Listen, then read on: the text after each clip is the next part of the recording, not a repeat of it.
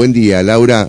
Eh, contanos, eh, ¿tuvo que ver, eh, digamos, el, crimen de Cecilia Strisowski? ¿Tuvo mucha incidencia en esta elección?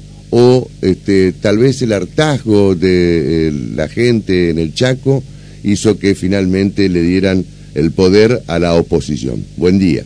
Hola, ¿cómo, ¿qué tal? ¿Cómo están? muy buenos días.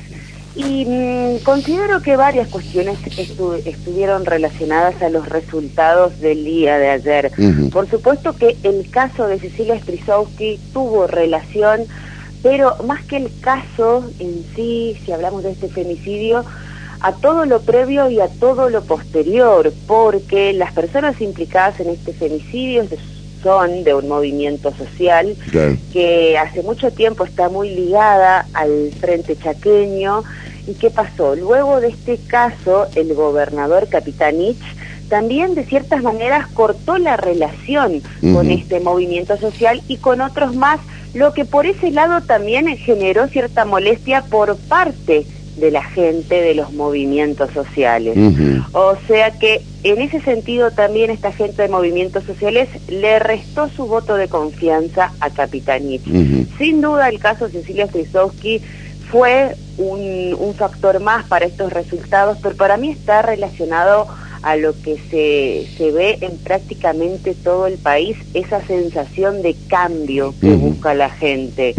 Porque como bien mencionaste, eh, el frente conducido por Capitanich gobierna en la provincia hace 16 años. eh, casi eh, cuatro, hubieran sido cuatro mandatos no consecutivos del actual gobernador, teniendo en cuenta que desde 2015 hasta 2019 fue intendente de resistencias, pero de todas maneras allí en ese periodo gobernó Oscar Domingo Pepo, un hombre que fue puesto por Capitanich Así que para mí, eh, más que esta cuestión del caso de Cecilia, que también tuvo que ver, eh, el voto de ayer, em, y vuelvo a decirte, fue por esa búsqueda de cambio que, se da aquí en la provincia y que se percibe prácticamente en todo el país.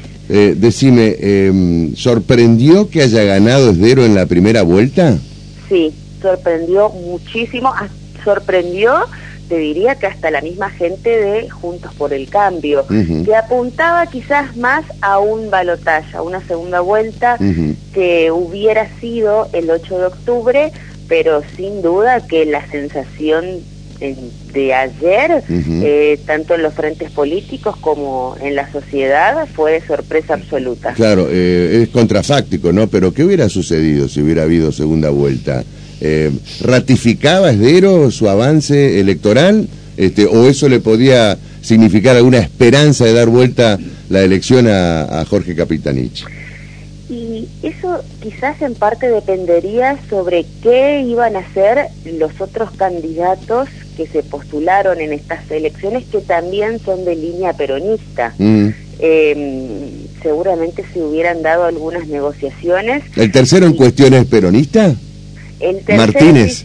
Sí, es sí, es, es, es, peronista. Bueno, pero ahí eh, también está, ahí está también la razón del triunfo de Esdero, porque esos cinco puntos le hubieran significado, ¿no? Este, no permitir por lo menos este el triunfo en primera vuelta.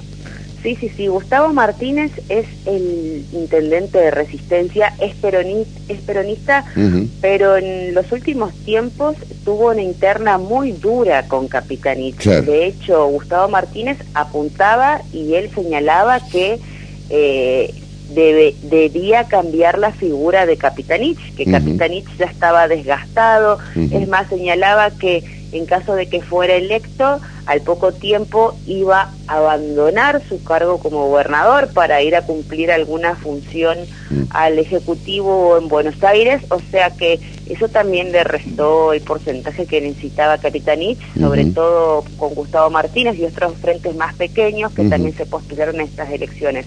Así que dependiendo de esa elección, quizás se podía dar el resultado favorable a Capitanich, o quizá no y se mostraba la porque Gustavo Martínez tampoco mostraba mucha lealtad y eh, percibía que, quería continuar con Capitanich al frente de la provincia del Chaco. O sea que todo quizá iba a depender de la tercera fuerza para dónde iba y en base a eso eh, ver el resultado del balotaje. Eh, ¿Con qué base de sustentación política asume el próximo gobierno de Junto por el Cambio? Eh, y la verdad que bastante escasa. Escasa, sí, escasa, porque acá en la provincia del Chaco, tras 16 años de radicalismo, eh, con Ángel Rosas a la cabeza, que es el, el hombre fuerte que quizás la conducción más grande del radicalismo viene de él. Él en ningún excepto bueno ahora con ya con sí. ayer estaba ayer estaba ayer estaba en el primer plano no pero se sabe que hubo una fuerte interna entre ellos no hubo una fuerte hubo una fuerte interna y, tampoco Leandro Esdero se muestra como más allá de que estuvo en la gestión de Aida Ayala aquí como intendenta eh, tiene es una mutación, si se quiere, del radicalismo. El radicalismo duro, que en la primera etapa de su campaña no apoyaba a Leandro Esdero, si quizás es alguien nuevo, alguien que viene a irrumpir en el plano político, pero con mucha ambición, porque al momento de definir los candidatos y cuando desde em, las figuras fuertes del radicalismo por ese entonces, pretendían que él vaya a, una candidatura como eh, acá en la Intendencia de Resistencia, él dijo, no, yo voy como candidato a gobernador con gran parte del radicalismo en contra. Así que, volviendo a, tu pregunta, me parece que es una estructura política incipiente y que se va a ir armando con el tiempo. Claro, claro, se va a ir consolidando en la medida que, eh, digamos, eh, acierte con algunas medidas de, gobierno que, que vaya a implementar este esdero, ¿no? Ahora, eh, los principales distritos, este, ¿en manos de quién quedaron?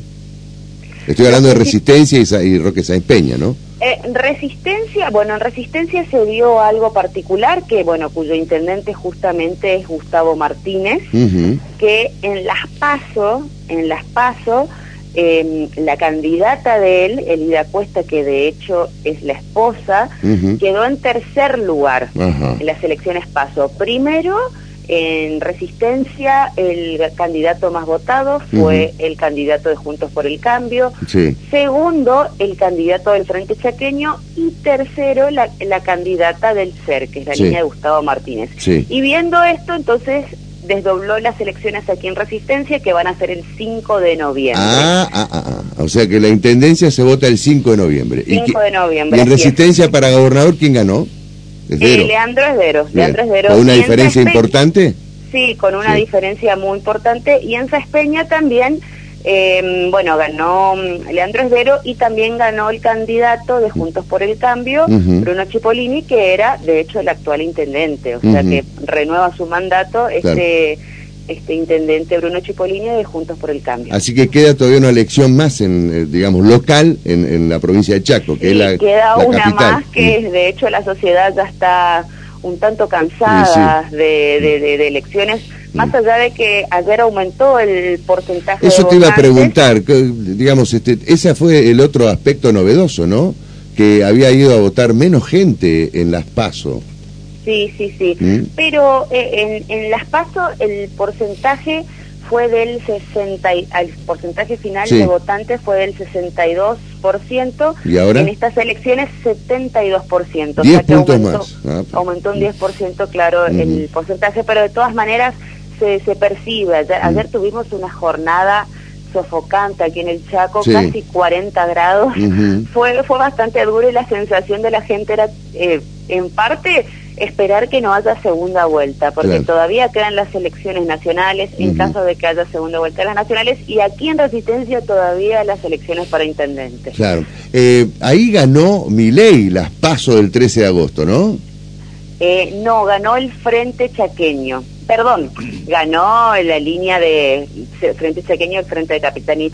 No, aquí ganó eh, Massa. Ganó Sergio ah, Massa. Ah, ganó Massa. Ah, porque ayer había, confusión entonces en el periodismo nacional que decían que había ganado Milei. No, ganó Massa. No, acá las, pasa, eh, las PASO ganó, ganó Massa. Segundo, segundo sí ganó Milei. Sí, fue, fue Milei, claro. Eh, sí, con una estructura totalmente cero.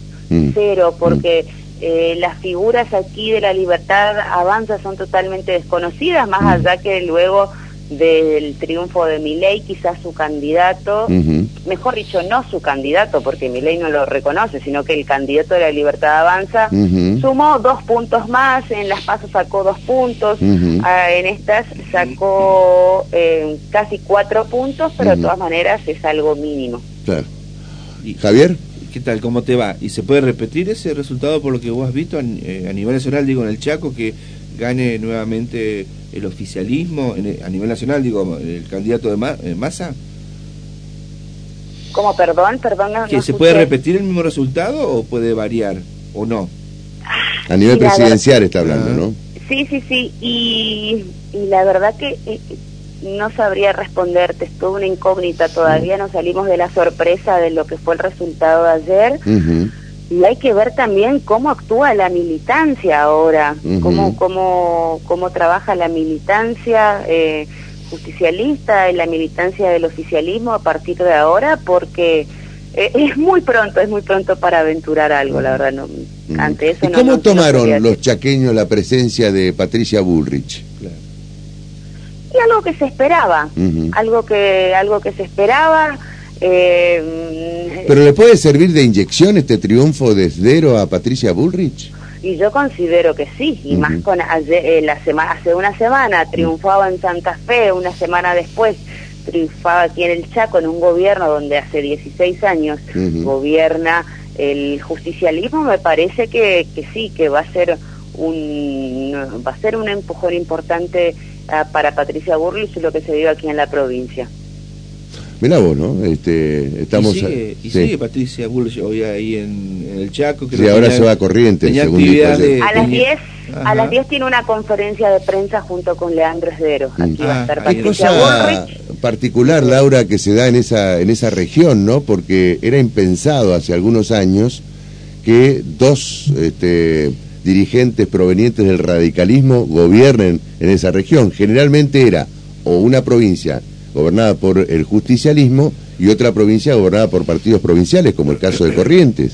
¿no? Corrientes ha, modificado un poco esta situación a partir del 2000 para acá, pero antes era imposible, era, era, era eh, eh, prácticamente eh, la capital del peronismo a, nivel nacional era Chaco, la provincia de Chaco, ¿no? Este, ganaba siempre el peronismo. Hay que, hay que tener en cuenta también que es como que aquí se da el ciclo de los 16 años. Ajá. es verdad también, es cierto eso, sí, sí. Con la primer victoria de Capitanich en el 2007 veníamos de 16 años de, radicalismo. Rosas, y en el medio un periodo de, Roy Nikish que también fue hombre radical, claro. por Ángel Rosas. O sea que parece que los ciclos políticos tienen una duración de 16 años acá. y de hecho también se dio, de hecho también se dio en el periodo anterior que antes que gane Rosas, también tuvimos 16 años de peronismo. Claro. Así que con Florencio Tener, así que es, es una cuestión muy cíclica lo que se puede percibir acá. Muy bien. Interesante lo que dice Laura. Laura, te agradezco mucho que hayas hablado con nosotros, ¿eh? Bueno, muchísimas gracias a ustedes y buena jornada. Hasta cualquier momento, gracias.